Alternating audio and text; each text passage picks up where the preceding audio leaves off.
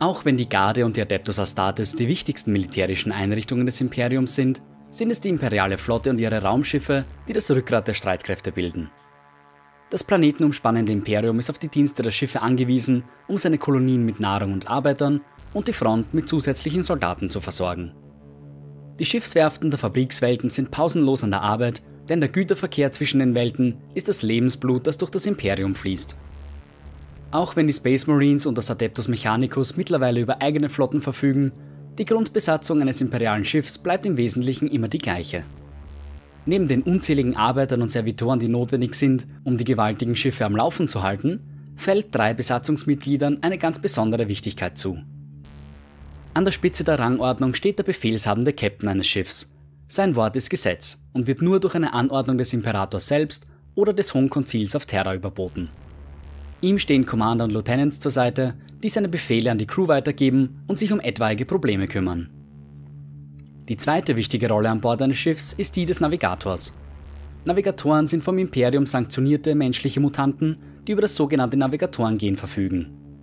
Erst dieses Gen ermöglicht es ihnen, die Schiffe sicher durch die Wirren des Immateriums zu leiten. Alle Navigatoren besitzen ein drittes Auge auf ihrer Stirn, das es ihnen ermöglicht, das psionische Leuchtfeuer des Astronomikers wahrzunehmen. Durch dieses Leuchtfeuer, das der Imperator selbst von seinem goldenen Thron aus in die Galaxie überträgt, können die Navigatoren ihre derzeitige Position und damit ihren Kurs ermitteln. Sollte das Astronomikon jemals erlöschen, würde die Möglichkeit, durch den Warp zu reisen, damit ebenfalls verschwinden. Alle Schiffe wären darauf angewiesen, sich auf Unterlichtgeschwindigkeit zu begrenzen, was bereits einmal den beinahen Untergang der Menschheit bedeutet hätte. Alle Navigatoren entspringen einer Gruppe adliger Familien auf Terra, gesammelt als Navis Nobiliter bekannt.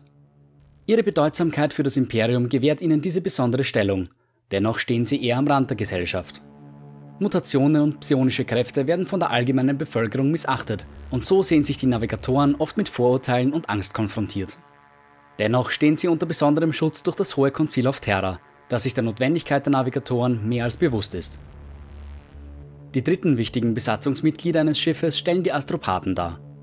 Ihre Aufgabe ist es, die interstellare psionische Kommunikation aufrechtzuerhalten.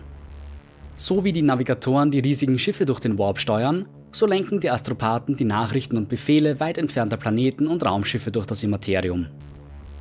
Anders als das der Navigatoren beginnt das Leben eines Astropathen weder im Luxus noch mit einem besonderen Stellenwert.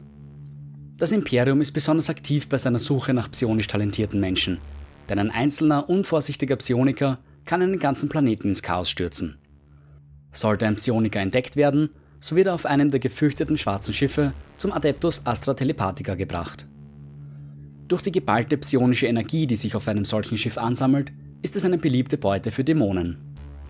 Die schwarzen Schiffe sind auf solche Situationen vorbereitet, gehören sie doch zu den am schwersten bewaffneten und bewachten Schiffen der Flotte. Auf Terra angekommen, werden die Psioniker entweder trainiert, um als sanktionierte Psioniker ihren Dienst am Imperium anzutreten, oder ihre Leben werden dem Imperator der Menschheit geopfert, um ihn am Leben zu erhalten. Durch seinen geschwächten Zustand ist der Imperator alleine nicht in der Lage, das Licht des Astronomikers leuchten zu lassen, und so benötigt er die psionische Energie anderer, um diese Tat zu vollbringen. Man darf sich dieses Vorgehen jedoch nicht als Opferung im allgemeinen Sinn vorstellen. Die Psioniker werden in Käfigen oder ähnlichen Zellen zum goldenen Thron gebracht und dienen dort dem Imperator als eine Art lebendiger Batterien. Ihr Leben ist dennoch bald aufgebraucht denn das Astronomikern am Laufen zu halten, ist eine gewaltige Aufgabe. Jene, die das Glück haben, ausgebildet zu werden, werden unter anderem auf die imperiale Flotte verteilt, um dort ihren Dienst zu versehen. Das Leben dieser Astropathen ist hart und ihr Verstand ist der unaufhörlichen Gewalt des Immateriums ausgesetzt. Die meisten unter ihnen leiden unter schweren psychischen Schäden und sind äußerst anfällig für dämonische Besessenheit.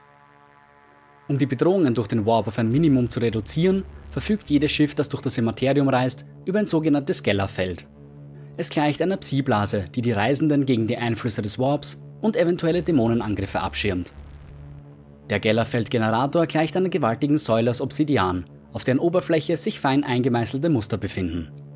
Die Säule ist mit Kabeln umwickelt und über und über mit Reinheitssiegeln bedeckt. Ein Ausfall des Gellerfelds hätte katastrophale Folgen, denn kaum hat ein Schiff den Warpraum betreten, wird es meist schon von unzähligen Dämonen verfolgt. Diese Kreaturen warten nur auf die kleinste Lücke, um sich an Bord zu manifestieren oder von einem nichtsahnenden Crewmitglied Besitz zu ergreifen.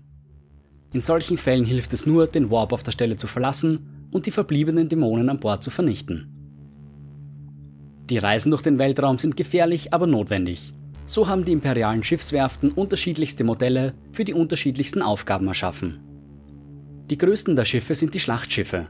Es befinden sich mehrere Jäger- und Bomberstaffeln an Bord eines solchen Kolosses, sowie eine Besatzung von 25.000 bis 3 Millionen Mitgliedern. Die größten dieser Klasse können bis zu 8 Kilometer lang sein und werden sorgfältig gepflegt und instand gehalten. Kreuzer machen den Löwenanteil der imperialen Flotte aus. Sie sind in der Regel 3 bis 4 Kilometer lang und beherbergen eine Crew aus 10.000 bis einer Million Mann. Auch sie verfügen meist über Jägerstaffeln sowie schwere Artillerie und Lasertürmen. Da sie technologisch weniger komplex als Schlachtschiffe sind, können Kreuzer auch außerhalb der Fabrikswelten gebaut werden, sofern eine Schiffswerft von entsprechender Größe vorhanden ist. Die kleinsten Schiffe der imperialen Flotte, die für den Weltraumeinsatz gedacht sind, sind die Eskortschiffe. Hierbei handelt es sich entweder um Fregatten oder Zerstörer, die zwischen 1500 und 750 Meter lang sind. Diese Schiffe sind wendiger und agiler als die massiven Schlachtschiffe, weshalb sie meist für Präzisionsschläge eingesetzt werden. Die Zeit des Weltenbrandes, also der Zeitraum zwischen der Geburt Slanesh und dem Beginn des Großen Kreuzzugs, hat gezeigt, wie überlebensnotwendig und gleichzeitig zerbrechlich der Raumverkehr zwischen den imperialen Welten ist. Die Schiffe sind auf Reisen durch den Warp angewiesen, auch wenn sie zuweilen für ihre Besatzung tödlich enden. Wäre das Geheimprojekt des Imperators während des Großen Bruderkriegs nicht zerstört worden, vielleicht würde der Menschheit heute ein sicherer Weg durch das Immaterium offenstehen. Abgesehen von den Verräterlegionen ist das Imperium das einzige Volk, das derartig tief in den Warp eintaucht, um längere Strecken zu überwinden. Alle anderen Völker nutzen entweder das Netz der tausend Tore oder zumindest Teile davon oder legen immer nur kurze Strecken im Immaterium zurück. Tau zum Beispiel reisen, zumindest nach älteren Codex-Editionen, in einem Zwischenraum zwischen Warp und Realraum. Kein Wunder also, dass das Chaos besonderes Interesse an der Menschheit hat.